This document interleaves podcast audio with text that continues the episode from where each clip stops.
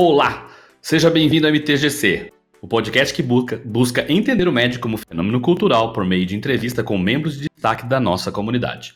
No episódio de hoje, eu convidei o Vini, do MTGC. Eu não sei se vocês conhecem. O Vini tem um podcast por sinal, é esse aqui que vocês estão ouvindo. Essa entrevista foi gravada no dia 26 de março de 2019. E aí, Vini, boa noite. Bem-vindo ao MTGC aí, cara. Como é que tu tá? Boa noite, tio. Muito obrigado por me convidar aí para essa entrevista. Tô super empolgado aí. Bem, vamos lá. Se apresenta aí, acho que uh, tem alguém que não deve te conhecer, né? Talvez. E fala mais um pouco sobre ti. Bom, uh, ah, para começar então, eu sou, prazer, eu sou Vinícius Weitzman, eu moro no Rio Grande do Sul, aqui em Montenegro. Eu, eu meio que faço um podcast aí, dizem. uh, eu já tive várias ações aí na comunidade, que principalmente aqui em Montenegro, já liderei aí uma volta do, da viabilidade do Magic na cidade, né? Tem alguns episódios do MTGC mais antigos, se alguém quiser entender mais sobre isso. Se eu não me engano, temporada 1, episódio 13, temporada 1, episódio 14 fala sobre isso. Enfim, eu, eu sempre gostei de podcast, já tive um outro podcast que falava às vezes de Magic, que é bem antigo e que não está mais disponibilizado. E depois de muito tempo tentando achar uma fórmula, eu encontrei a fórmula do MTGC e finalmente consegui voltar a produzir conteúdo de Magic. E tamo aí, né? Já vai, já fez um ano, quando esse episódio for no ar, já fez um ano que a gente começou a briga aí com, com o MTGC. Aliás, né, sensacional aí, né? Podcast aí. Bem, vamos lá, né? Aquela coisa de início. É, onde que tu se criou? De onde você tá falando agora? A tua ocupação e como o Magic entrou na sua vida? Bom, eu me criei e cresci criado e moro em Montenegro, no Rio Grande do Sul, não em Montenegro, antiga República Yugoslávia. Uh, uma cidade pequena que fica a 60 km de, de, Porto Alegre, 60 km de Montenegro, né? Montenegro fica a 60 km de Montenegro. Tô nervoso. 60 km de Porto Alegre, então sempre tive contato muito grande com a capital, mas ainda assim é uma cidade de interior, 60 mil habitantes, uh, onde as coisas não são tão fáceis, né? O tio entende melhor, até para ele é mais grande esse esse, essa coisa de cidade pequena, né? Porque eu ainda tenho Porto Alegre do lado. Sim. É. Mas, além disso, minha, minha ocupação é que eu tenho uma empresa de marketing digital, focada em performance, né? Então a gente trabalha com mídias sociais, principalmente, mas também com Google, SEO e, e AdWords para gerar resultado para empresas. Então, eu sempre tive o sonho de empreender e eu estou o fazendo neste momento há três anos já. E o Magic entrou na minha vida em 2003, quando eu tinha sete anos. Eu jogava Yu-Gi-Oh! porque toda a minha geração jogava Yu-Gi-Oh! Né? Eu tenho 23, nasci em 1996. Então, eu era bem novo quando Yu-Gi-Oh! estourou muito. Então, eu jogava muito Yu-Gi-Oh! Só que a gente comprava os Yu-Gi-Oh! de camelô, né? Aquele... O pai e a mãe que davam. Aquele Yu-Gi-Oh!zinho de cartinha menor, né? É, mas ele, eles vinham com tamanhos disparelhos. Então tinha alguns que eram do tamanho do Magic, tinha alguns que eram do tamanho menor que do Yu-Gi-Oh! Então, assim, era, era um xerocão, assim, bem louco. E, sei lá, eu até gostava do jogo, achava legal. Jogava na, na escolinha de futebol muito, eu lembro. Eu jogava na escola, óbvio, né? E daí, numa feira do livro da escola, eu vi meus amigos abrindo uns pacotinhos de, de, de umas cartinhas mais bonitas sabe? Parecia mais bonita, tinha um cheirinho bom, tinha uma ilustração mais legal e tal, e eram em português. E aquilo eu achei muito fantástico. Só que, né, ah, eu jogava Yu-Gi-Oh, né? Então, sei lá, deixa, deixa isso aí, outra hora eu vejo. E daí, nesse mesmo dia que eu descobri essa, esses pacotinhos bonitos, essas cartinhas novas, um amigo meu me deu a minha primeira carta, que foi o Enfrentaria com Balista. Eu lembro até hoje, eu infelizmente perdi ela na última vez que eu parei de jogar Magic, não me desfiz dela, mas eu perdi ela. Então é uma das grandes, um dos grandes remorsos que eu tenho na, como jogador de Magic, foi ter perdido o Enfrentaria com Balista. E foi o Arthur Dill, um amigo meu que até hoje em dia eu não, não converso mais com ele, faz muito tempo que eu não vejo ele, mas que foi um, um cara muito importante no fim para minha vida, né? Que mudou minha vida em 2003 me apresentando Magic. Tenho amigos desde aquela época que jogam até hoje comigo. E, bom, entre indas e vindas, né, o Magic acabou deixando de existir em Montenegro e tal. Eu tô aí jogando até hoje, então. Então, é, eu, não são, não são uh, os. 2003 para 2009 dá 16 anos? Não, nossa. É, 16 anos. É 16 anos. Não são os 16 anos a fio, mas enfim, eu jogo há 16 anos, né? Então, numa vida de 23. e nesses 16 anos, assim, qual foi, qual foi a experiência mais memorável que o Magic trouxe?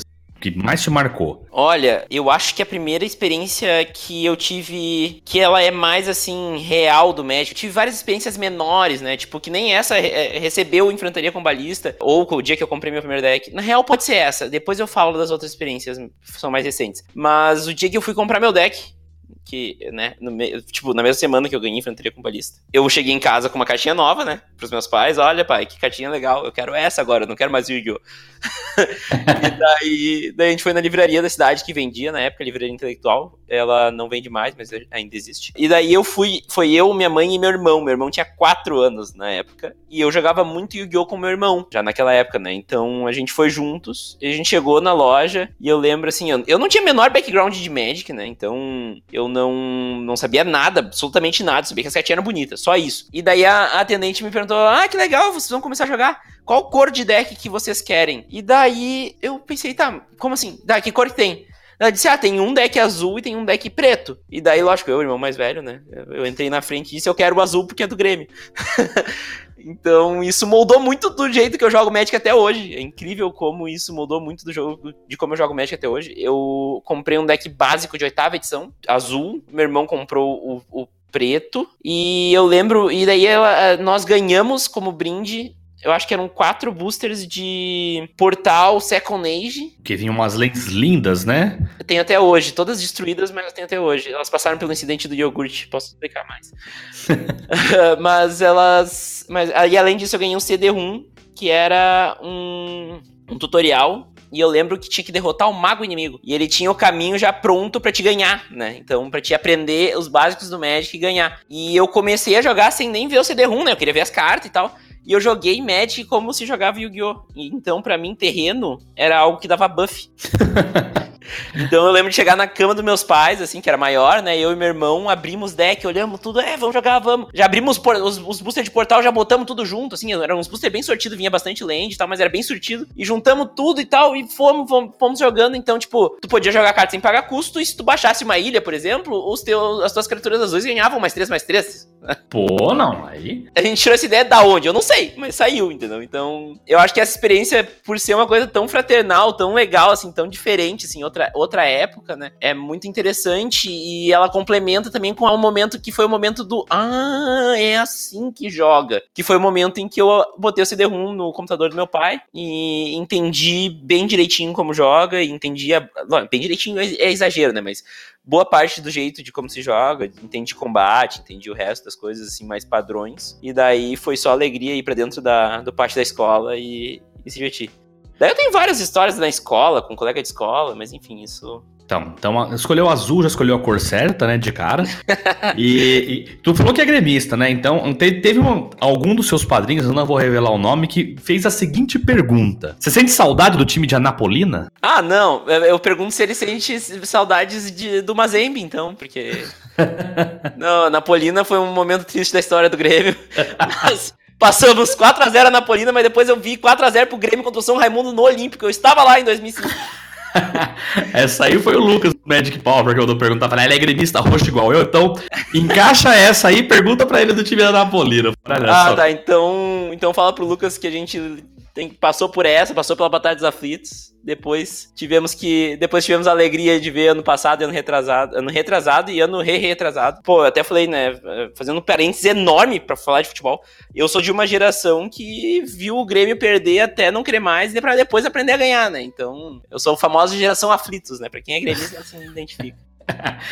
Bem, seguindo o barco aí, como você se define como jogador de Magic? Bom, eu acho que eu sou um jogador que já passou por diversos, diversos tipos de, de perfil de jogador, né? Então já fui já fui pro competitivo, já tentei ser competitivo, já fui pro lado do, do máximo da casualidade. Hoje eu, eu sou extremamente casual, né? Eu jogo basicamente Commander. De deck montado hoje eu tenho um Pauper, que é o meu Affinityzinho, que nem sideboard tem direito, e, e, o, e nove Commanders, né? Então uh, eu fui totalmente pro lado casual nos últimos nos últimos cinco anos aí. Tive alguns momentos que eu fui mais competitivo, que eu tentei jogar mais, mais afinco, mas o fato de eu morar em Montenegro sempre me, me atrapalhou, então não era viável eu ir para Porto Alegre toda semana jogar Magic. E man, manter um deck T2 e ir toda semana jogar Magic ficou muito pesado. É. E enfim, eu, eu resolvi que não ia mais tentar a parte competitiva também por não me sentir tão feliz jogando Magic. Eu tenho, da época que eu tentei ser mais competitivo, foi mais lá por 2013, por aí, 2014. Eu tinha um blog, que eu agora não dá, que eu fiz vários artigos na época falando sobre o competitivo tirar a diversão das coisas e tudo mais, mas não. Hoje eu tenho maturidade para entender que eu não tenho perfil de competitividade.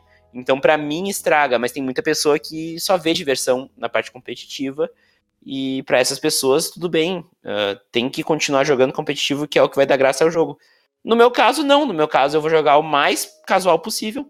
Eu não me importo se eu ganhei ou se perdi no final das contas. Eu me importo se eu tive histórias para contar, se eu tive amizades feitas, se eu tive um momento feliz ali. Então, para mim é isso que importa hoje, né? Então, eu vou para um torneio, beleza, a gente quer ganhar quando a gente entra no torneio, né? A gente paga a, a, entrada no torneio, a gente quer pelo menos ganhar alguma coisa. Mas se eu não ganhar, eu tô de boa, sabe? Porque daí se eu ficar irritado por não ganhar, eu vou ter pago 20 reais de, de inscrição e ainda vou estar tá me estressando. Pô, não, eu não quero isso, sabe? Então eu tenho eu tenho essa vibe bem menos competitiva. E hoje eu sou comandeiro, casual pra caramba, e jogo uns pauper às vezes. tá. Commander aqui. Qual que é o teu commander preferido e por quê?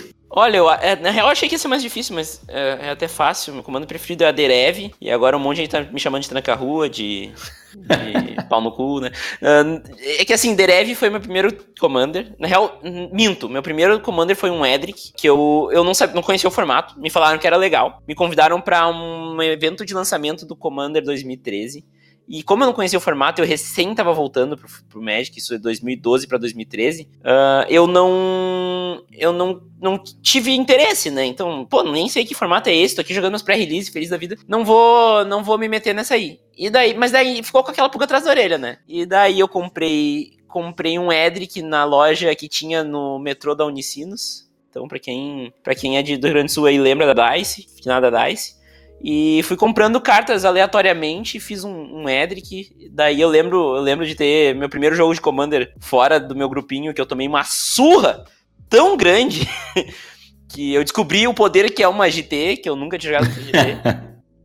e, e daí eu, eu comprei num pré-release, eu acho que era M, M13 ou M14. M14, porque M13 foi meu primeiro pré-release. M14 que foi em 2013. Eu comprei só, só, só, sobravam dois decks, e os dois eram da Derevi, e eu comprei aquele deck porque já tinha duas das três cores que eu queria, né? Então, uh, peguei a base do Derev, peguei o que eu tinha no Edric e fui mudando as coisas. Inclusive, eu tenho os sleeves até hoje, e eles estão na minha Tatiova, que eu fiz essa semana, semana passada. E, e eu fui montando o deck, esse deck, eu, eu brinco que eh, foi ele que me fez me apaixonar pelo Commander, obviamente. E eu brinco que ele nunca tá pronto, né? Esse deck aí, ele, como eu gosto de jogar Commander de uma forma um pouco diferente, eu nunca monto lista. Eu sempre tô aberto a abrir uma pasta aleatória e achar coisas que eu achei legal e eu quero botar no meu deck. E juro, não tem muito julgamento de qualidade. É, é legal, caralho, eu quero pôr, entendeu? Então, esse deck ele tá sendo construído desde então. Talvez tenha poucas cartas que eu consegui naquela época.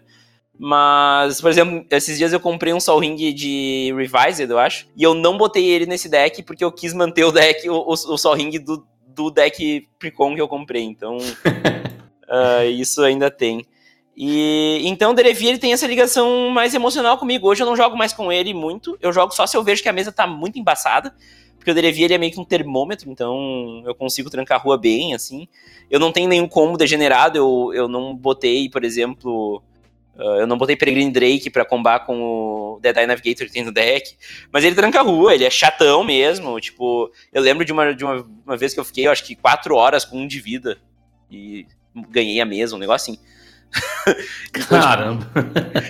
Uh, a galera saiu para comprar X, quando voltaram, tava lá eu ainda com um de vida segurando a mesa. Mas uh, é um deck que é mais pelo, pela ligação afetiva que eu tenho, e também ele é o meu botão de segurança caso eu veja que a mesa tá muito apelona, que a galera tá combando muito rápido. Então, basicamente isso. Eu até me prolonguei demais. Agora sim, aspecto mais técnico de Magic na nossa vida aqui, qual que é o papel de Magic na sua vida? Podcast, com relação a, a, a tudo que, que, que, o Magic é para você hoje? Olha, bah, hoje, hoje tem um tamanho muito grande, né? Porque ele, ele há pouco tempo foi um hobby que eu só jogava Commander volta e meia. E daí eu decidi que eu ia fazer uma comunidade de Magic em Montenegro para que fosse viável jogar Magic na minha cidade. E foi uma epopeia, assim, foi, foi forte, assim. Eu tava fazendo quatro cadeiras na faculdade, eu tava começando a minha empresa enquanto eu trabalhava em outra empresa ainda. E eu tava começando um namoro, o meu namoro ainda, meu namoro atual, eu tava começando naquela época. E desde então, desde 2016, Uh, o Magic vem tomando cada vez mais espaço na minha vida. Uh, não, eu, eu, sempre cuido para não ser a um nível que não seja saudável, né? Porque tudo em demasia não é saudável. Mas ele sim hoje tem um papel muito importante de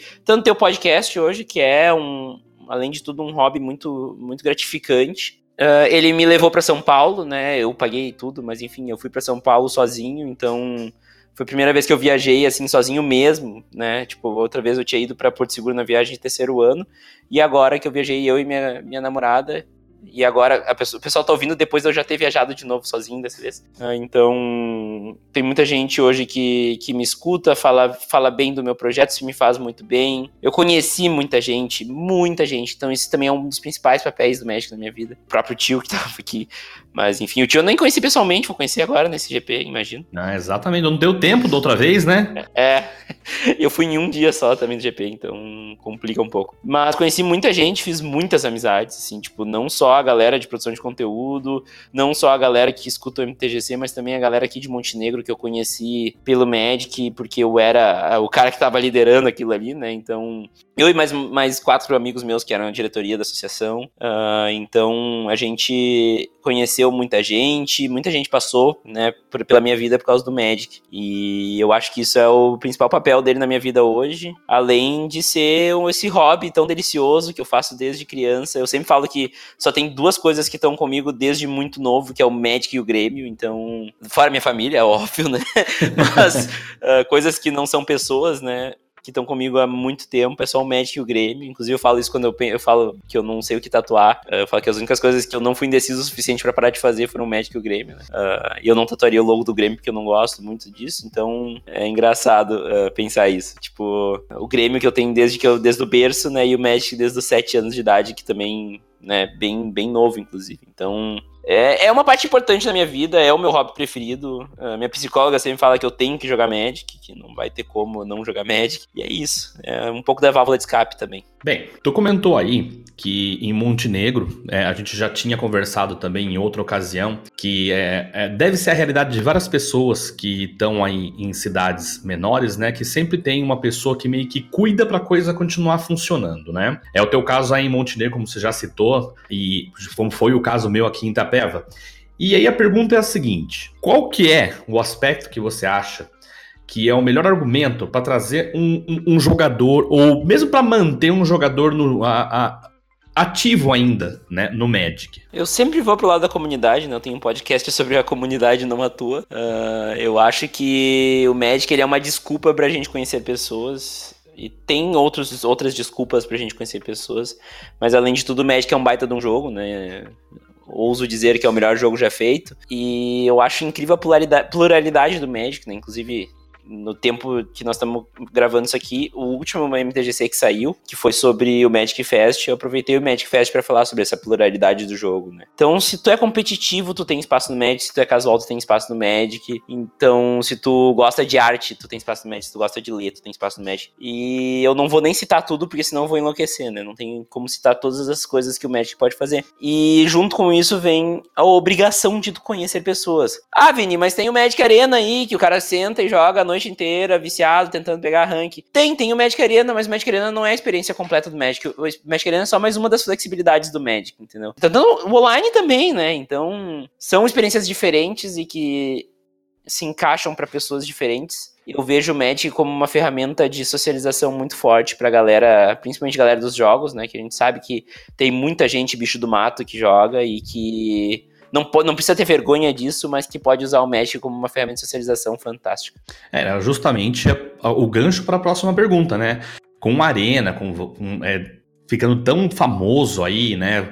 É, trazendo muita gente para o médico, mas ao mesmo tempo, né, sendo online, talvez até com aquela visão de estar tá isolando as pessoas, né? Como é que você vê o médico no futuro, considerando todo esse cenário atual de, de físico, né, do tabletop con, contra o, o, digital, muita gente falando que ah, eu não tenho por que ir na, numa loja, ou e muitas outras pessoas a gente ouve bastante relato que ah, é, com o Arena, muita gente entrou aí, né, novamente no Magic, voltou a jogar. A gente vê relato de muito jogador falando que voltou a jogar Magic. Como é que você vê o Magic no futuro e com toda essa salada que está acontecendo nesse momento atual? Eu vejo o Magic cada vez mais diverso, né? Eu acho, eu acho impossível o Magic Tabletop acabar e ficar só Arena, tá? Não é impossível de acabar. Se acabar, vai acabar tudo. Só se alguma coisa muito bizarra acontecer. Porque o Magic Tabletop. Sei lá, eu, quando jogo Arena, eu fico na coceirinha, sabe? Eu até esses tempos parei de jogar Arena por um tempo, porque eu, eu meio que me saturei de Magic ao mesmo tempo que eu tava jogando Magic tipo, o tempo inteiro e eu tava com saudade de jogar Magic. E foi uma das sensações mais estranhas da minha vida, assim.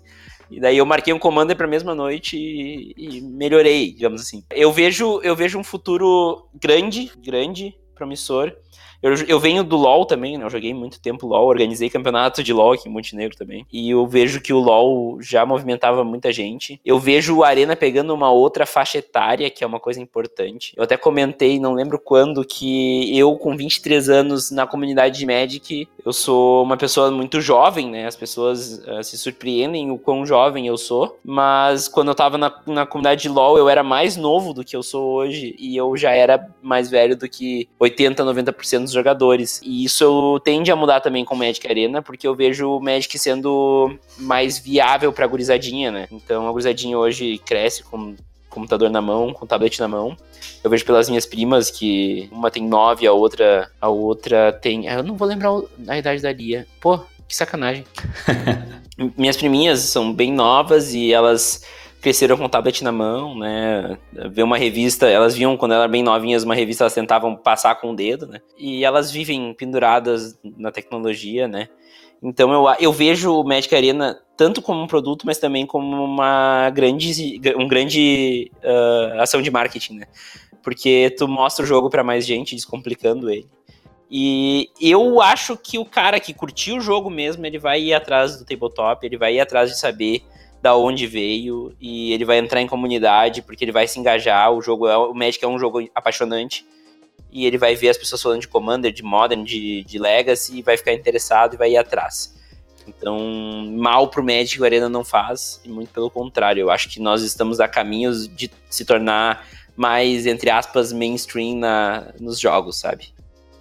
É, eu percebo muito que o pessoal que entra é, vê né, o, o Magic como um simples jogo, como é a maioria, né? E aí, quando entra, eles percebem assim: nossa, mas tem gente que tem canal só sobre história, nossa, mas tem um formato que não, não é só diversão mesmo, não tem nada de competitivo, né? Então dá um, um, um, um aspecto cultural muito importante pro jogo, né? E aí vem uma pergunta: qual que é o aspecto cultural que você acha mais importante para você, cara? É, para mim é conhecer gente, é aprender língua. Eu brinco que eu aprendi, sei lá, acho que 50% do inglês que eu tenho hoje. Que assim, não é o inglês fluente, mas também não é tão macarrônico assim, porque eu, eu queria saber mais de Magic, não tinha conteúdo de Magic em português, né? Hoje tem muito conteúdo de qualidade em português, mas na época não tinha e eu tinha que ler uns artigos no Mothership, eu tinha que ler artigos no SCG, eu tinha que, que entender os vídeos. Tinha pouco vídeo também, né? Mesmo gringo tinha pouco vídeo, mas eu tinha que enten entender o que estava acontecendo. E ali eu exercitei muito o meu inglês. Tem muita, muita coisa de outros jogos, tem muita coisa dos Beatles, tem. Mas uh, o Magic fez um papel importante para mim aprender é, uma nova língua. O Magic me apresentou a muitos amigos que hoje são amigos meus e que uh, são os amigos que eu tive pós e, e pré-escola, né? Então, eu tenho amizades que foram aumentadas por causa do Magic, eu tenho amizades que surgiram por causa do Magic e que não precisam do Magic para se sustentar, né? Isso é uma coisa importante. Eu acho que eu amadureci também com o Magic, o Magic me ajudou a amadurecer para ver o que que o outro acha das coisas, sabe? Se colocar um pouco mais no lugar do outro. É um pouco daquilo que eu falei antes, quando eu comecei a me frustrar com a competitividade, comecei a achar que a competitividade era algo ruim pro jogo. E daí eu entendi que não, que para mim era ruim e eu não devia jogar competitivo, mas ao mesmo tempo para outras pessoas podia ser o que dava graça pro jogo, né? Então foram foi um momentos de amadurecimento, afinal o Magic tá desde os sete anos comigo, né? Então a gente acaba aprendendo coisas e o Magic faz muita parte da minha criação, de vários ímpetos que eu tenho e de várias coisas que eu gosto. Bem, então o teu formato favorito é atualmente o Commander, certo? Commander, ou vamos lá, um draft, mas o problema de draft é, é money, né? Uh, eu, jogo, eu tô jogando muito limitado na arena. Eu não compro booster na arena, eu jogo até conseguir 5 mil de gold, jogo o draft até conseguir 1.500 de gema para jogar outro draft, até conseguir 2 mil de gema pra jogar um selado. Tipo, eu só jogo limitado no, no arena quando dá, sabe? Meu objetivo basicamente na arena é jogar limitado. Eu jogo o standard pra jogar limitado. não que eu não goste de standard, eu acho legal o standard. Mas assim, uh, não tem. Eu acho que é, é, difícil de falar que eu, que eu gosto mais de draft do que de commander. Né? Eu acho difícil. Mas também não precisa, né? Uma coisa não exclui a outra. Né? Pode gostar dos dois. Claro, sem, claro. Sem problema nenhum. Ah, você falou lá que a primeira cor que você pegou foi o azul. Ainda é sua cor preferida? Ainda é. Eu, eu andei botando em xeque meu gosto por control, e daí eu montei o Esper Control e tirei do xeque. e Esper Control, é, é, é o, o, branco e o preto é a cor que você juntaria, o azul, ou é uma, você tem uma combinação de duas ou três cores melhor? Eu vou dizer que eu sempre gostei de Esper por causa do Grêmio. Boa. Mas não é Esper, é Sultai, minha, minha, minha, combinação preferida. Eu gosto muito de verde. Meu segundo deck, quando eu era piá, foi verde. E daí eu amava a Serpente Terrestre de Kral. Amava. Achava fantástica aquela carta. E o Elemental do Vento no azul também era para mim fantástico. Genima Romute também, mas principalmente, principalmente, o Elemental do Vento. Eu não sei porque eu gostava mais do Elemental do Vento que do Genima Romute, mas enfim. E, e a Serpente Terrestre Kral pra mim era fantástica. Nossa senhora, 6-4, tá louco? E dessas cartas que tu citou, alguma delas é sua carta favorita ou é uma, alguma outra? Não, não é. Eu gosto muito de duas cartas. Eu gosto muito de uma carta pelo jogo dela e outra carta é, mecânica, né? E outra carta por que ela significa. Eu gosto muito de Ponder pelo, pela jogabilidade dela. Eu gosto também da arte dela, que depois de muito tempo a Meg do Lorenaldas me mostrou que tem uma pessoa atrás. E eu tive um quase um treco, assim, tipo. É, eu também. Quando ela falou, eu falei, caramba, tem uma pessoa atrás. Então, ouvintes, tem uma pessoa lá atrás, olhem a arte de Ponder. De, ah. de Core 7, tá? Não é de Laurie. Então, Ponder, pra mim, eu, eu, eu não sei. Eu sei que tem vários argumentos para falar que Preordain é melhor e que Brainstorm é melhor, mas eu ainda prefiro Ponder sobre os três, as três melhores cantrips da história. E, e pelo que a carta significa, é o Visedrix. Uh, eu não fiz um MTGC inteiro sobre o Visedrix à toa. Uh, realmente eu gosto muito do Visedrix. Ah, mas é uma carta horrível e tal. Tá, eu sei. Ela, eu nunca joguei com o Visedrix. Bem sincero, inclusive. Eu nunca joguei com o Visedrix. Mas eu lembro muito da minha mente raciocinando e fazendo uma troca de muitas cartas por três Visedrix. E um deles era de sétima, e isso era algo bom. Tipo, caralho, ele tem um frame antigo. Então, ele marcou muito minha, meu início no Magic, né? É bem, bem naquela época, inclusive, oitava, oitava e sétima ali. Eu lembro de, de botar eles na pasta orgulhoso pra caramba, não sabia o que eu tava fazendo. E, e no fim eu me apeguei a carta, né? É um coelho piranha. O flavor text da carta é fantástico. Que nem eu falo no artigo do Agora Não Dá que eu fiz, e também eu falei no, no MTGC, é, no o, o primeiro temporada, episódio 7. E desculpa, a qualidade técnica daquilo não deve ser boa. Eu, eu falo assim, ah, mas, pô, é uma carta rara, é muito estraga booster. Daí eu falo, já viu alguma vez um coelho misturado com uma piranha? Então, ele é raro. Pois é, todo o melhor argumento do mundo, né? Sim. Então, é, são essas duas cartas. Eu não, eu, se fosse para escolher uma, eu acho que eu escolheria o Visedrix, porque eu sou mais do significado do que da mecânica. Mas eu gosto de citar o Ponder sempre, porque eu gosto muito de Ponder também. Agora eu vou te jogar na fogueira, hein? Já que nós estamos falando de coelho piranha, se você fosse montar uma carta, como é que ela seria? Pá? É? sei lá, eu posso ir pro meu lado mais de bichões ou eu posso ir pro meu lado mais control, né? Que são os dois lados que eu gosto. Até por isso que eu gosto de soltar. É, mais ou menos por cima, assim. Carta que você gostaria de ver no Magic que não existe ainda ou não existe do jeito que você quer. Cara, não sei se não existe, mas algo que anulasse e destruísse uma criatura ao mesmo tempo, alguma coisa do gênero. Sei lá, uma carta que custasse, que fosse quatro. Uh, e, sei lá, uma, duas azuis e uma preta. Que que nem absorve, só que, sei lá, destrói uma criatura. Sei lá, dá um Doom Blade e um Counter Spell na mesma mágica. Sei lá. Pô, seria forte, hein? Sim. Pode ser quatro manas, sabe? Pra ser menos horrível, assim. Mas juntar e... Counter Spell e Doom Blade na mesma carta ia ser legal.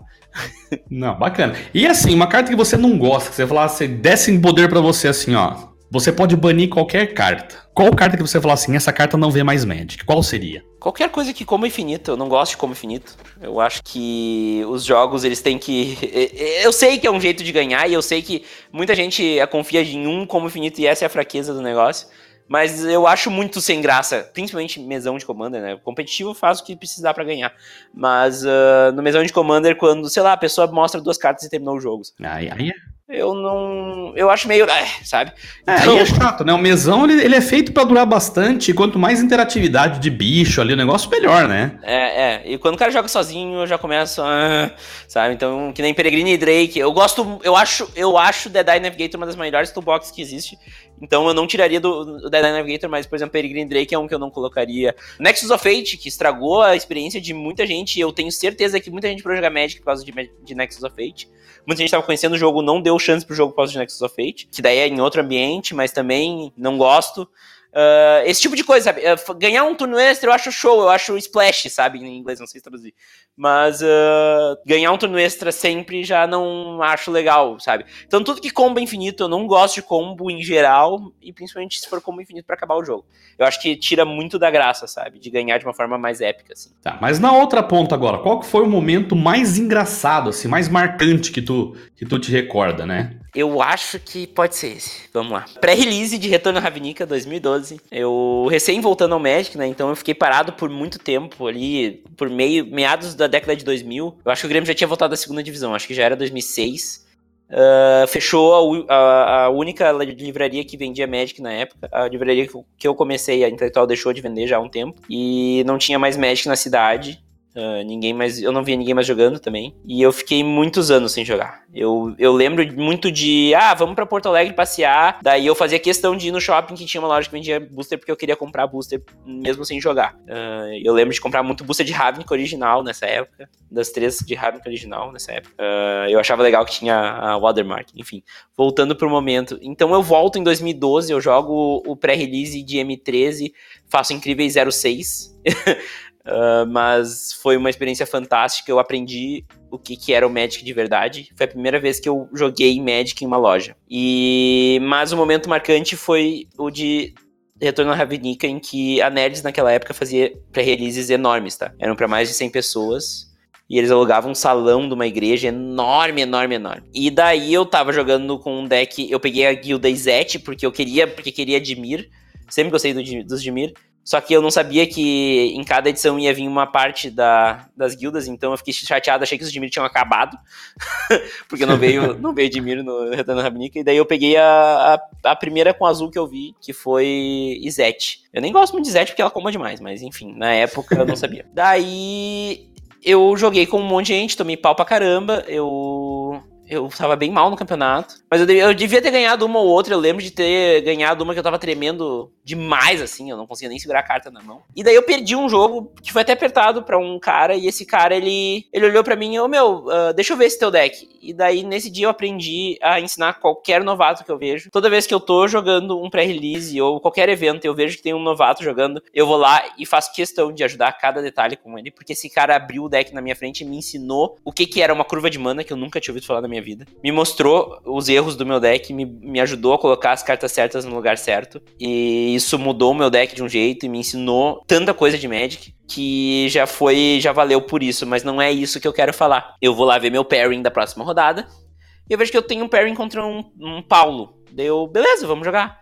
Chego, sendo prazer, Vinícius, prazer, Paulo. Ah, beleza, vamos jogar. E durante o jogo, uh, foi uh, tava um a um já, e era o terceiro game, eu vi que começou a juntar muita gente por volta da mesa. Sim, ó, muita gente. E começou a montar bolinha, as pessoas ficavam comentando. E eu muito nervoso, né? Porque eu tava com possibilidade real de ganhar aquele jogo. Seria o segundo jogo que eu ia ganhar, jogo sancionado. Eu achava a DCI uma coisa tão fantástica, de eu poder abrir depois na internet e ver os jogos que eu ganhei. E eu tava tão emocionado que eu ia ganhar pontos de Planeswalker e que eu ia ganhar ali, que eu podia ganhar uns boosters depois e tal. Que eu falei, um monte de coisa errada. Ah, eu, na manutenção de combate, eu falei. eu sabia que não existia manutenção de combate, mas eu quis dizer uh, before blockers, ou enfim, que eu queria dar voar pra um bicho meu. E daí, enfim, eu ganhei o, o, o jogo. E daí eu volto pra mesa onde estavam os, os caras que me ajudaram a montar o deck. Eles falaram, cara, tu ganhou? Eu disse, ganhei. Daí eles, caralho, meu, tu ganhou? Deu, sim. Dele, pô, tu ganhou do PV! Deu.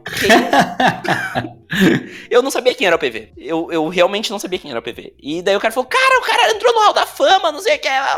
E daí, na hora, eu já puxei. Na, não, não, não foi na hora, eu puxei em casa. Porque na época eu tinha 128 mega de, de internet e eu não podia usar se não fosse pra emergências. Então, eu não vi na hora. Mas o cara falou: caralho, o cara é do Hall da Fama, não sei o que, o cara é uma lenda, tu ganhou, pô, te crer, não sei o que. E daí eu conheci o PV. E aí você viu que era só o melhor jogador do mundo, né? É, exatamente. Basicamente assim, não, é só, é só o cara. Você é. pode pôr no currículo, ó, ganhei dele. Sim. Depois, no pré-release de Teros, eu, eu fui pareado contra ele de novo, mas daí eu já sabia quem era, fiquei nervoso e perdi de nervoso mesmo. o cara já era meu ídolo, inclusive até hoje, eu curto muito, assim. O PV depois ele veio aqui para Montenegro de graça, assim. Eu, eu até ofereci pagar alimentação e transporte, ele veio de graça dar uma palestra sobre como é ser uh, um jogador de jogador profissional pra galera aqui na comunidade. Foi uma coisa importantíssima pro Magic existir aqui. E o PV é um cara, gente finíssima e que eu realmente idolatro, assim. Você pode ver o episódio que eu gravei com ele, que eu fiquei tietando ele o episódio inteiro, né? Mas muito porque eu ganhei dele naquela época e descobri que o cara era foda e que o cara tava ali na minha frente, sabe? eu tive a oportunidade de trabalhar com ele no GP do ano passado e ele é uma pessoa. Ele, ele, ele é um. O pessoal tem, fala que ele é um pouco inacessível, mas na verdade não é, né? É, é, é o fato de que ele, ele é um pouco mais reservado tal. E, e aí a galera pode ter essa impressão, né? Mas ele é um cara muito solícito, muito gente boa, trocou ideia com a gente o tempo todo ali. É um profissional sensacional, né? Eu acho que é pelo fato dele ser mais reservado mesmo, ele falar mais baixinho, sabe? É, exatamente. E o cara ser foda, né? Então ele tem uma aura de, de cara foda que daí qualquer coisa tu, as pessoas já acham que ele pode ser ah, meio inacessível e tal, mas não, o cara é, é incrível, gente, incrível, assim. Eu, eu realmente sou muito fã do PV. Assim. É, você teve um, um, tutor aí nesse, nesse pré-release, mas nessa época você já sabia jogar Magic. Mas vamos supor, pessoa que não tem a noção do que é Magic e você começa a falar sobre Magic. E a pessoa fala, Magic, o que, que é isso? Qual que é, assim, se você fosse explicar para uma pessoa completamente leiga que nunca ouviu falar de Magic, como é que você explicaria o que é Magic para essa pessoa? É, a pessoa quer jogar ou a pessoa quer entender o jogo? Não, a pessoa nunca ouviu nem falar de Magic. Magic o que, que é isso? Tá, isso aconteceu ontem na minha aula, professora Uh, se perdeu quando eu falei de Magic. uh, eu falo normalmente que é, é, um jogo de cartas colecionáveis. Se a pessoa tem a minha idade, eu, eu relaciono com Yu-Gi-Oh! Porque todo mundo na minha idade conhece Yu-Gi-Oh! Sim. Se a pessoa não tem a minha idade, eu não tento relacionar com Yu-Gi-Oh! Porque eu só vou piorar a situação. Eu busco relacionar com algo que é da vida da pessoa. Então, álbum de figurinhas. Eu falo basicamente. Uh, o mais fácil é o álbum de figurinhas que tu pode jogar. Sim, exato. E daí. E que tem um jogo de estratégia profunda ali junto, mas que é um álbum de figurinhas que tu pode jogar, basicamente. Aí assim, agora, agora estendendo essa pergunta. Quando você fala que tem um podcast de Magic, as pessoas mais próximas, assim, que. Não, não namorada, que já sabem a sua atividade, mas algum amigo que não tem muita ideia. Como é que elas recebem essa essa notícia? Assim, como, é que, como é que é a reação das pessoas quando você explica? É, e como é que você aborda essa pessoa? Fala, não, eu, eu faço isso. Né? Você se sente mais à vontade de falar? Como é que, como é, que é a tua, a tua relação com, com falar para uma pessoa que você tem um, um, uma mídia relacionada ao Magic? A vontade eu sempre tô, porque eu tenho muito orgulho do que eu tô fazendo aqui e do que estamos fazendo aqui, né? Porque o MTGC não sou só eu, é todo mundo que ouve e ajuda e participa. Então, para mim é muito tranquilo de falar. O problema é que Magic não é algo mainstream e o podcast não é algo mainstream. Então eu tenho que explicar a história do podcast, eu tenho que explicar a história do Magic, né? Mas, assim, as pessoas mais próximas. Até meu sócio, ele brincou no, no episódio que eu entrevistei ele que qualquer um que fique cinco minutos comigo já entende o que é Magic, né? Porque eu falo muito do Magic. Então as pessoas minimamente próximas de mim já sabem que eu jogo e sabem que é aquele joguinho que o Vini joga. Sabe? E eu escuto muito podcast também, eu sou meio evangelizador do podcast, então as pessoas também sabem, ah, na maioria, o que é podcast. Mas assim, é, é ah, eu faço um programa de, de áudio que, é, que dá para baixar, que, que eu entrevisto pessoas para falar sobre como o Magic afeta a vida das pessoas. O Magic, que jogo que eu jogo, sabe? Ah, sei, então tá. É, eu busco entender com, essas, com as pessoas o que que, como o Magic influencia na vida delas e tal, e daí as pessoas entendem. Principalmente porque o, o MTGC ele não fala tanto de Magic, né? Ele fala mais das pessoas. E sempre foi algo que eu busquei fazer para mim poder pegar e falar pro meu pai, pai, escuta um episódio do MTGC aí pra te ver o que, que tu acha. Eu, eu tenho como meta que dê, dê, né? Não necessariamente seja a melhor experiência, mas que dê pra alguém de fora do Magic escutar o MTGC. E, e tem bastante pessoa que me cerca que escuta, assim, e, e entende. Bem, Hoje em dia, o MTGC, apesar de ocupar muito tempo, né? Provavelmente para editar tudo certinho, colocar no ar, demora muito tempo.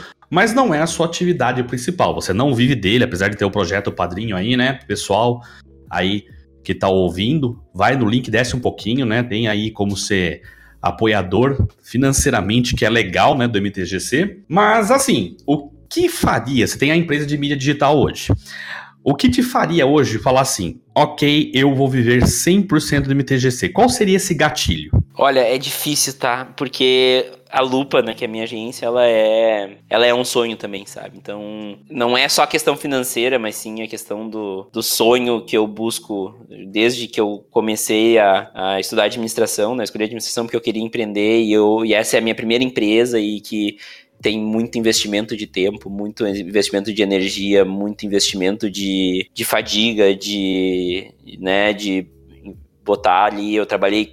Quantas vezes eu trabalhei das, das sete da manhã às três da, da manhã, sabe? Então, Uh, a Lupa é muito significativa para mim, ela é também um projeto até mais importante do que o MTGC na minha vida. Não só por ser o que paga as minhas contas, inclusive as contas do MTGC, uh, ah, ela é também o, um projeto muito importante para mim que eu tenho, nossa, eu tenho muito orgulho da Lupa. Então é muito difícil de me fazer sair da Lupa, sabe? Uh, eu não me vejo no futuro próximo não sendo empresário da Lupa. Uh, tendo procurando meios de, de inovar e de trazer coisas novas. Eu gosto muito de marketing também. O futuro é muito difícil de eu, de eu uh, baixar uma lei, né? Então pode ser que tudo mude. Também se a proposta, se houver uma proposta uh, financeira que faça muito sentido, eu também não sou burro, né? então eu ainda tenho 23 anos, eu posso arriscar muito ainda, né? Então tenho ciência disso. Então difícil, muito difícil de me tirar da lupa, assim. Não posso dizer nunca, mas também acho muito difícil. Eu me vejo repartindo atenção, tá? Não me vejo dedicando 100% para um ou para outro. É, então, por enquanto é aquilo. Vini dividido mesmo, vamos correr, né? Aquela coisa do tempo aqui a colar e vamos que vamos, né?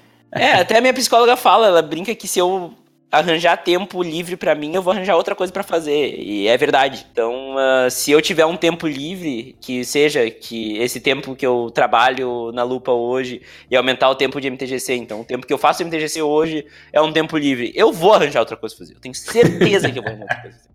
E olha que eu tô fazendo TCC nesse momento, né? Então, Uh, eu tô. Eu não tenho como fazer mais coisas. Esses dias eu estava fissurado em board game e eu estou jogando board game de novo também. Então, tipo, uh, eu sempre acho uma coisa nova pra fazer. É do meu feitio, então não tem como. Eu, eu prefiro estar em dois projetos que eu amo e que eu me orgulho do que estar em um só e arranjar um tempo, arranjar alguma outra coisa para fazer nesse meio tempo. Bem, já, já, que a gente falou, né, da compensação financeira, vamos fazer tudo suposição agora. Supondo que aí é, você tivesse infinitos dinheiros, ok? E a Wizard chegasse para você o seguinte: eu quero que você dirija um programa de Magic. Como é que ele seria? Que tipo de mídia, que tipo de conteúdo que você abordaria nesse programa? Sem restrições. Caramba, caramba. Tá. Primeiro, podcast é a minha mídia preferida de todas, tá? Eu realmente Sou apaixonado pelo podcast, eu acho podcast muito versátil, eu acho podcast muito democrático e eu acho podcast uma mídia apaixonante. Uh, o Léo Lopes, que é uma referência do, do, podcast, sempre brinca que tem o bichinho do podcast, que ele pica a pessoa e a pessoa, pelo menos entusiasta, vira, né? Então, eu faria com certeza um podcast, até porque eu acho que a mídia tende a se popularizar, ela tá se popularizando e deve se popularizar, porque é muito fácil ouvir podcast. Se, se, se criou um mito que o podcast é difícil, ele não é difícil. É só baixar um aplicativozinho que não pesa nada no teu celular e que vai virar um YouTube da vida. Vai vir todo mundo que tu te inscreve, tu pode baixar, tu pode não baixar o, o episódio, e baixar o episódio é uma coisa fantástica para quem viaja, para quem pega trânsito, para quem vai na academia, para quem corre, para quem lava louça, faz faxina, enfim, o podcast ele, ele é a minha mídia favorita. Eu gosto também do vídeo, tá? Não, não vou dizer que não gosto. Hoje eu não faço por falta de tempo mesmo. Uh, acho, acho a revista digital uma ideia fantástica que eu mesmo tive. Eu tive antes da Dragão Brasil voltar como revista digital, eu tive essa ideia e depois botei em prática, né? Então é outra coisa que eu pensaria, mas eu acho que eu ficaria no podcast. Eu faria algo parecido com o que eu faço no MTGC, com certeza. Uh, mas obviamente eu teria uma produção maior, eu ia ter uma edição mais bem feitinha, né? eu não sou editor, gente. Eu sou produtor. Eu, eu me considero produtor do MTGC. Eu não me considero editor. Eu faço algo para botar no ar, entendeu? Então, uh, eu, eu teria uma edição bonitinha, eu teria mais divulgação e eu queria, eu teria uma estrutura melhor, mas eu faria algo parecido. Eu não gosto de falar do jogo Magic, eu gosto de falar de como o Magic afeta a nossa vida. E é por isso que o MTGC existe, né? Enfim, uh, eu jogo Magic, mas não é, para mim não é a principal graça, né? A principal graça é descoberta com as cartas, é, é visitar, ver os amigos, enfim, tudo isso que eu já falei, né? E aí, assim, para fechar, última perguntinha. Olha só, essa aqui é. Essa aqui foi mandada por um dos seus padrinhos também, ó. Se pudesse passar uma tarde inteira com uma personalidade, pode ser de Magic, pode ser não é, assim, não seja de Magic, quem seria e por quê? Bah, uma só. Bom, uh, os produtores de conteúdo de Magic, todos eles eu já posso passar uma tarde inteira com eles. Então, uh, né, eu já posso. Então, sei lá, eu fiz um churras na casa do André, sabe, esses dias. Com o Guma, a, a Meg e o Volney e a minha namorada juntos. E a namorada do, do André. Então, tipo, já foi um. É, essa foi fácil, né? É, mas. Uh, sei lá, cara, personalidade em geral, eu, tenho, eu tenho ídolos, eu eu tenho pessoas que eu admiro em diversos meios, né? Então, desde os meios da administração ali, eu gosto. Uh, tem várias pessoas que eu gostaria de trocar uma ideia. Tipo, os caras do Marketing One to One lá, o Peppers e o. O Peppers e Philip. Eu tô escrevendo meu TCC agora e eu tô esquecendo o nome dos autores, mas enfim os caras que escreveram Marketing One to One, eu ficaria fácil uma tarde inteira falando sobre Marketing One to One. Eu ficaria uma tarde inteira com o Renato Portaluppi, com certeza. para vocês aí de cima, Renato Gaúcho, mas ele é Renato Portaluppi. Cara, uh, lá da, da gringa, talvez, os produtores de conteúdos de lá, eu gosto muito do Command Zone, muito. Então, sei lá, com o Josh, com o Jimmy. Cara, sei lá, é, é, é, aberta demais essa pergunta para mim poder falar, assim. Uh, Mark Rosewater, eu gostaria muito de ficar uma, uma tarde inteira conversando com ele. Seria frenético. Uh, uh, Richard Garfield, eu tenho muito interesse em, em, conversar com Richard Garfield. Sabe um cara que eu conversaria, mas para entender coisas, e daí voltando pro futebol, é o Ronaldinho Gaúcho. Porque eu, como gremista, tenho uma mágoa muito grande pelo Ronaldinho Gaúcho, né? Então, esse é um cara que eu acho que tem histórias, assim, fantásticas para contar. Uh, não as loucuradas de noite dele, porque eu não, também não, não sou muito chegado nisso. mas as coisas de, tipo, tudo que ele viu acontecer ali naquele... Eu, eu, eu primeiro, queria ia gostar de saber a opinião dele sobre o que aconteceu em 2011, né? Que ele não veio pro Grêmio, foi pro Flamengo e tal. Que aquilo acabou com qualquer sentimento que o gremista tinha pelo Ronaldinho, né? E também para saber uh, como foi ser o melhor do mundo naquilo, sabe? Deve ser louco, sabe? Deve ser, tipo, no esporte mais popular do mundo tá o melhor, sabe? Deve ser muito doido. uh, mas enfim, eu poderia ficar aqui listando diversas personalidades, né? Tanto do Magic quanto fora, que eu teria muito interesse em trocar ideia e que e provavelmente esqueci várias pessoas, né? Então, eu não tô em condições agora de lembrar de muita gente, mas e lógico, né, a galera do Magic galera que produz conteúdo pro Magic, que eu sou muito fã também. E, e daí, lógico, incluindo o tio também, o tio, o, o André, o... Nossa, eu vou começar a citar, eu vou, eu vou esquecer de citar as pessoas. Não, né? não, nem, nem cita. A, a brincadeira é. agora é o seguinte: esse daqui vai pro ar depois do GP, provavelmente. Sim, vai, vai depois então, do... então você vai ter realizado o sonho aí, então não precisa nem citar. dá, dá aquela escapada de esquecer alguém, né? É, não, eu, eu tô bem ansioso, inclusive. Agora já passou, né? Mas eu, eu tô bem ansioso hoje. É uma das coisas que mais tem me, me deixado, assim, feliz com o que tá por vir. Eu tenho, tô bem ansioso para ver todo mundo, porque todo mundo, eu considero meus amigos aí de produção, galera de produção de conteúdo, que eu não vejo nunca. E mais a galera, os ouvintes, eu quero trocar muita ideia com os ouvintes, eu quero jogar muito Commander. Muito Commander.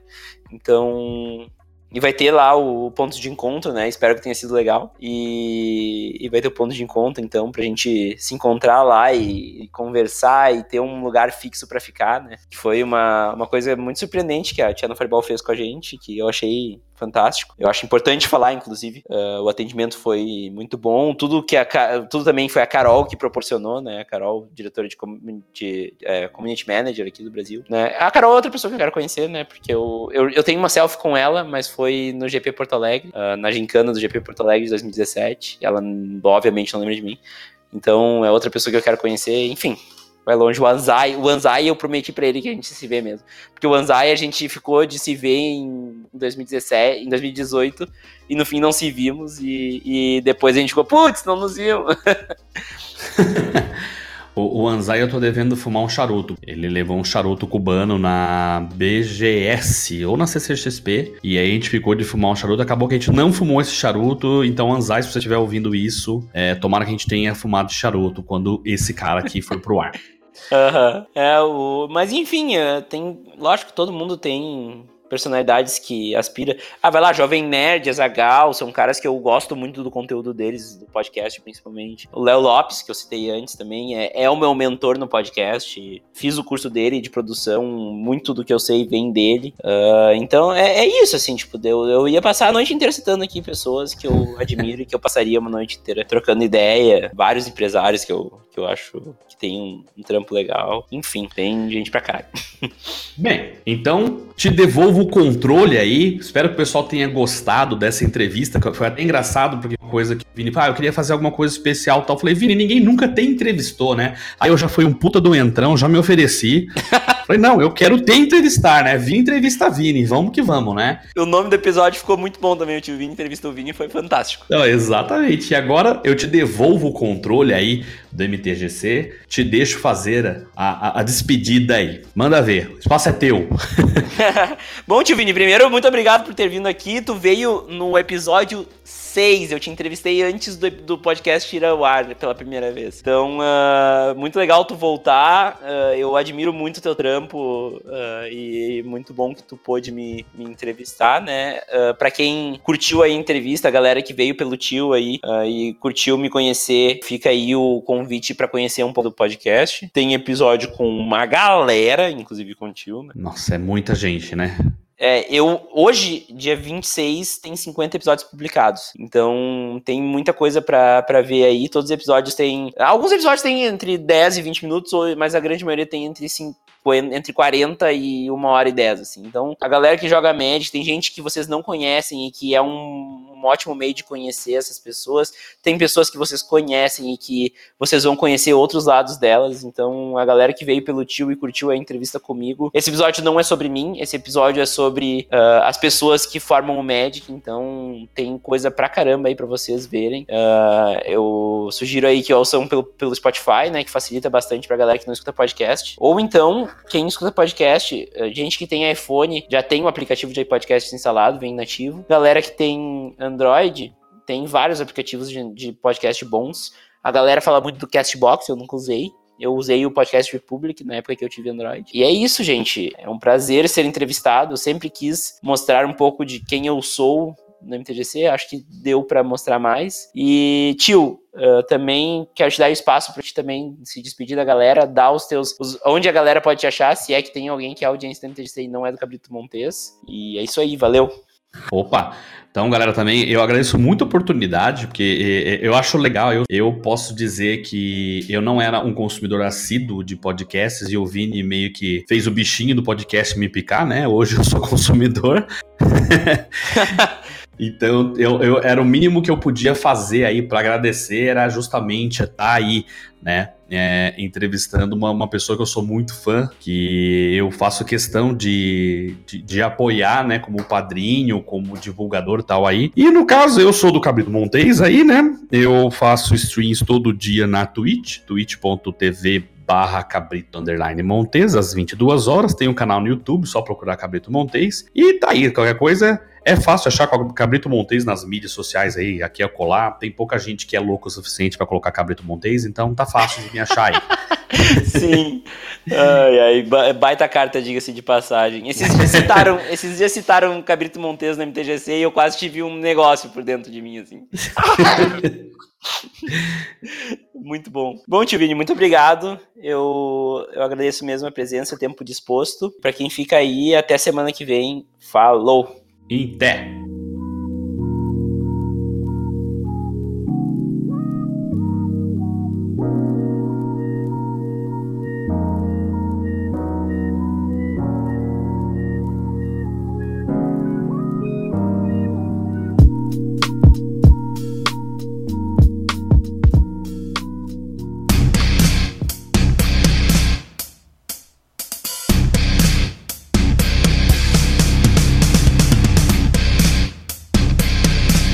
Resposta.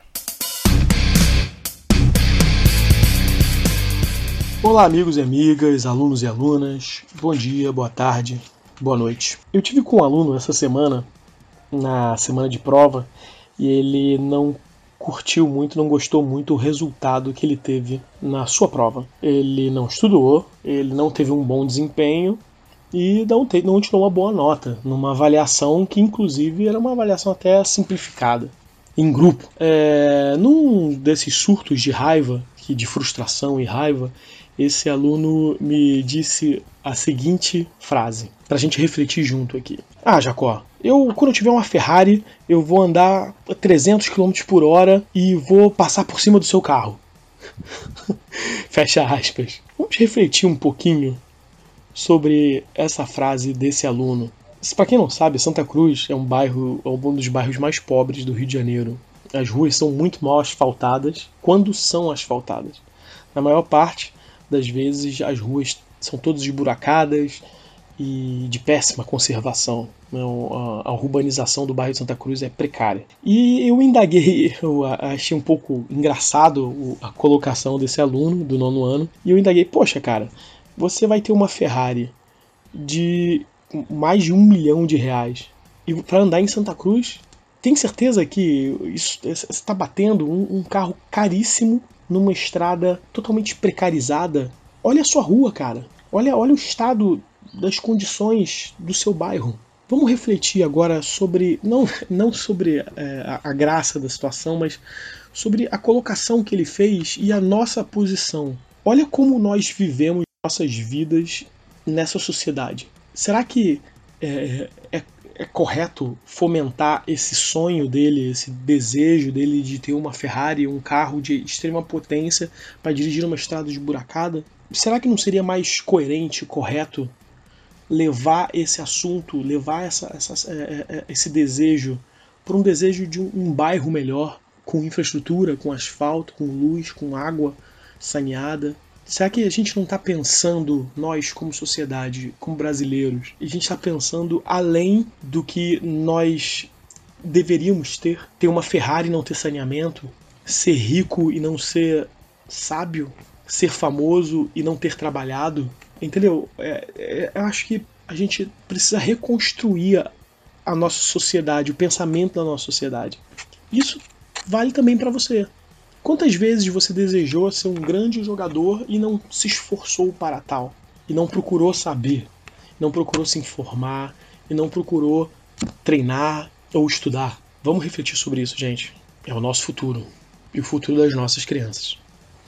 Eu sou Jorge Jacó, professor Pauper, pro Em Resposta no MTGC.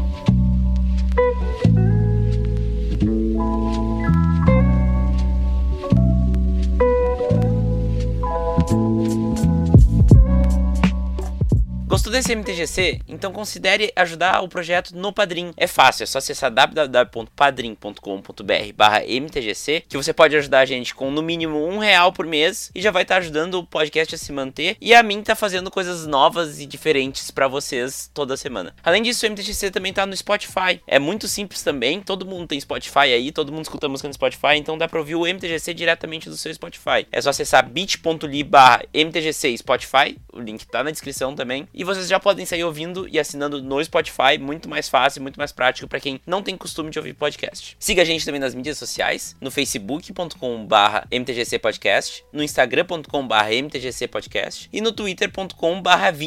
Todos eles aqui na descrição, porque meu sobrenome não é fácil, eu entendo vocês. Além disso, lembrem-se de avaliar a gente lá no iTunes. Quem usa o agregador da Apple, aquele padrão, dê cinco estrelas pra gente lá, que isso ajuda muito a divulgar o podcast para novos ouvintes. E por fim, mandem um e-mail pra gente em podcast.mtgc.com.br. É muito fácil e, fica, e eu fico muito feliz em receber cada e-mail com feedback. E espero vocês lá no e-mail, espero vocês nas mídias sociais, vamos conversar no Twitter. E é isso aí, até mais. Tchau!